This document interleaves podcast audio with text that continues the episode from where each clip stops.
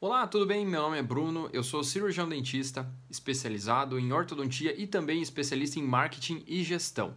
E esse é um espaço, né, uma página ou um canal, não importa de onde você está me vendo agora, que a gente reservou para falar sobre o trabalho em equipe é, envolvendo as suas auxiliares, as auxiliares de saúde bucal. Então, é, por aqui você vai encontrar muito conteúdo interessante aí para sempre promover né, uma, uma, uma questão de conexão com a tua equipe e também melhorar a produtividade no dia a dia. Tá? A gente vai passar dicas interessantes aí de como melhorar o desempenho da, da sua equipe, das suas auxiliares e também é interessante que elas sigam a página, né?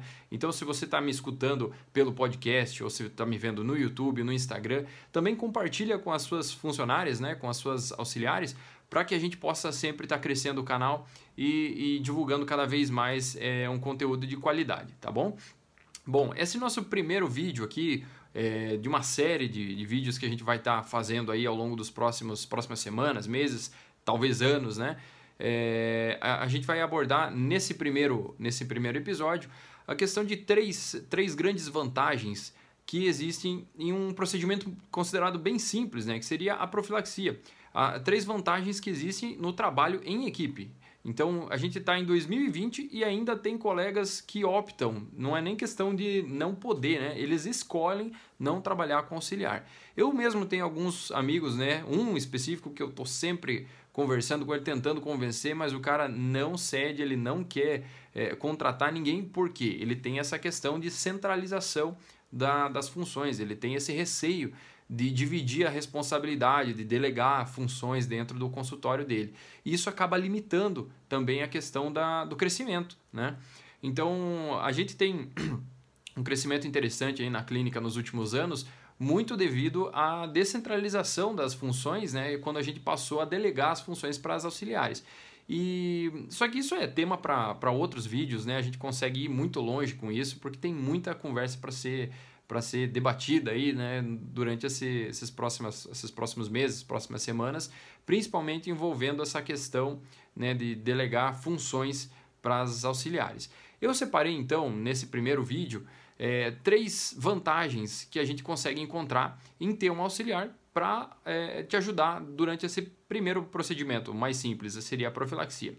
A primeira de, primeira de todas essas questões é você ter uma mão livre, óbvio, né? Então, se você, como eu, começou o atendimento né, na sua carreira em uma clínica popular, por exemplo, ou se tinha consultório próprio e não tinha eh, condições, talvez, de, de ter uma equipe, você precisava segurar o sugador com a mão contrária, né? Se você é destro, segurava com a mão esquerda ali e isso também limitava um pouco do, do teu trabalho. Eu mesmo já tive experiências assim, até hoje, volte e meia, que a gente precisa que auxiliar vá buscar alguma coisinha, você fica segurando o sugador e a gente percebe o quanto isso limita né, a nossa movimentação.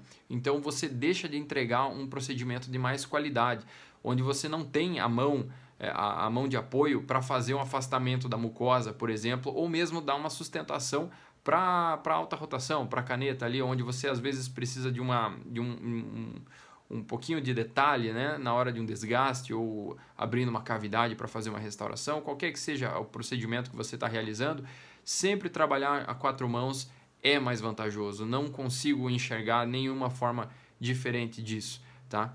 Uma segunda é, uma segunda vantagem que você teria em trabalhar a quatro mãos, trabalhar como auxiliar, é justamente não forçar o nosso material de trabalho, né, o nosso corpo, o, no, na questão do, do ombro mesmo.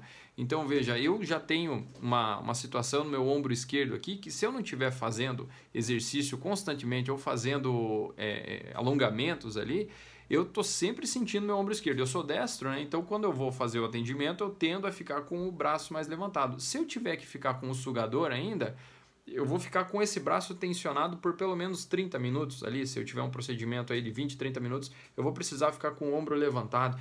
No final do dia, isso acaba me dando uma canseira tremenda. Então, não é só o ombro que a gente está falando aqui. O ombro também sobe para o pescoço, dá uma dor de cabeça, dor nas costas. Isso se, se prolongando por vários, vários dias, várias semanas, meses. Isso tudo vai te trazer é, problemas catastróficos aí no final da, da carreira, né? Então não precisa nem ir tão longe. Às vezes em poucas semanas você já tem uma, uma tendinite ali, uma dor bem concentrada, localizada, e você tem que se ausentar do teu trabalho, o que é o pior dos casos, né? Então, e uma terceira, né, uma terceira grande vantagem que é justamente você dar mais conforto para o teu paciente, que é o, o, que a gente sempre procura, né? Entregar qualidade no atendimento e também conforto para o paciente. Porque você talvez já tenha passado por essa é, experiência de precisar fazer aquela dobra no sugador e deixar pendurado aqui na, na no canto da boca do, da pessoa.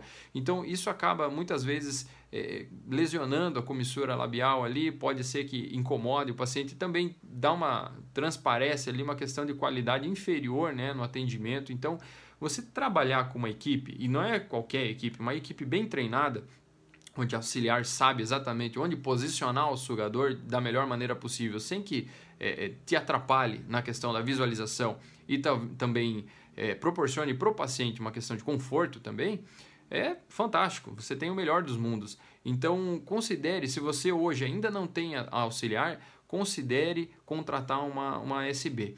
Se você não tem uma auxiliar, não tem condição ainda de talvez ter uma, uma auxiliar CLT ali contratada mesmo, você pode fazer, é, é, fazer uso de outros artifícios, né? Então veja que várias auxiliares que estão em formação, elas precisam da experiência de um estágio. Então, durante esse processo de estágio, elas precisam da experiência clínica dentro de um consultório. E se você não tem ainda toda a estrutura para oferecer uma carga de trabalho de 8 horas para elas, você pode contratar uma estagiária para passar 3 horas, por exemplo, 4 horas, até 6 horas né, com você. Elas precisam dessa questão do estágio, você precisa trabalhar a quatro mãos para oferecer um, uma qualidade de trabalho melhor para o teu paciente e também uma qualidade de trabalho melhor para você mesmo.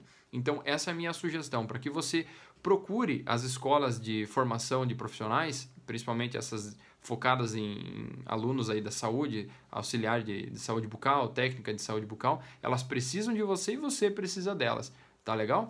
Esse é o primeiro vídeo dessa série de vídeos que a gente fez agora, que vai começar agora. Então, se você está me escutando pelo podcast, você pode compartilhar com seus colegas. Se você está me vendo no YouTube, se inscreve no canal e agora no Instagram também pode marcar os seus colegas e enviar também por direct para ajudar a gente a divulgar esse trabalho que está só no começo e nas próximas, próximas semanas, próximos meses, a gente vai ter muito mais conteúdo.